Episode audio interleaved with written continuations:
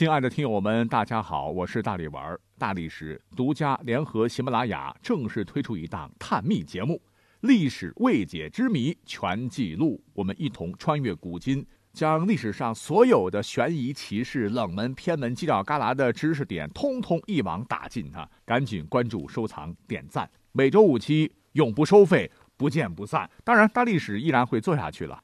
那么，因为这个节目刚开起来，没有什么知名度，所以呢，就暂时放在大历史里边，算做个宣传吧，哈，希望大家伙不要介意啊。好，我们一起来听节目吧。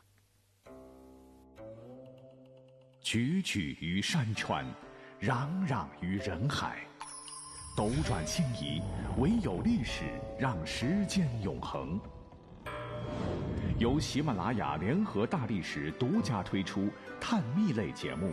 历史未解之谜全记录，欢迎收听。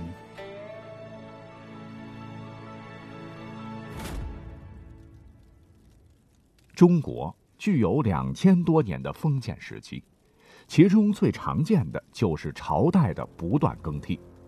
一个王朝替代另一个王朝的存在，肯定是少不了战争的。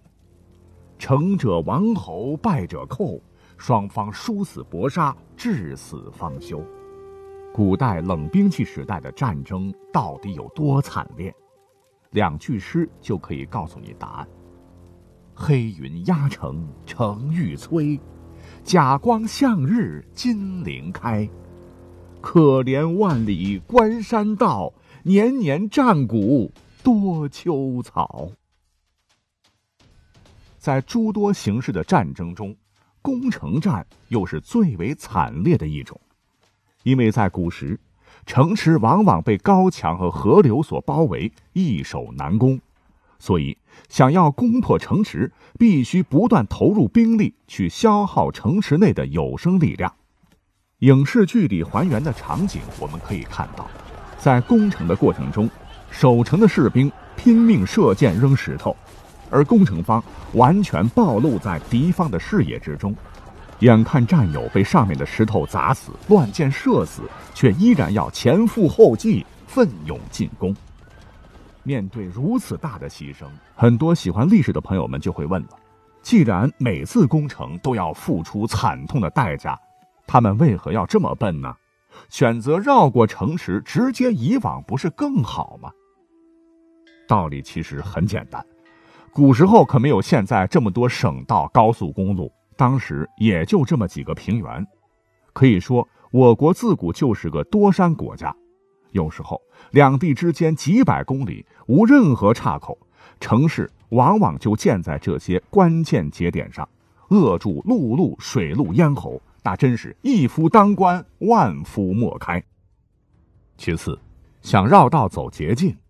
其实对工程方来说更加凶险。受古时地形限制，古代部队行军一定要有效率，前方进攻部队必须要和援兵和后勤部队保持安全距离。那时候可没有今天这么多的交通工具，路况非常差。如果贸然选择绕路，就免不了要翻山越岭，消耗大量精力时间不说，战线拉得过长。如果此时后勤被敌人猛然切断，没了粮草，必定军心大乱，败局已定。就算你真能绕过去，各位可以想想，不就是相当于把后背亮给了敌人，给了敌人一把尖刀，任人宰割了吗？如果大军行至中途，深入敌军腹地，此时若是后方、前方敌人前后夹击，很可能全军覆没。想当年三国末期，邓艾奇袭成都，那其实是极度凶险的一招。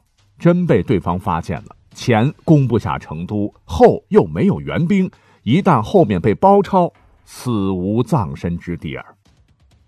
再者说，军队携带的资源终究是有限的，而城市不仅可以屯驻大量军队，还是商人财富、情报来源最集中的地方。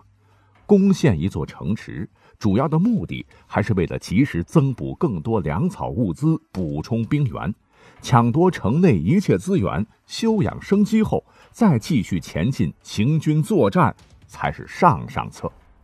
所谓两害相权取其轻，比起上面讲的这些，攻城时损失的军力就算不了什么了。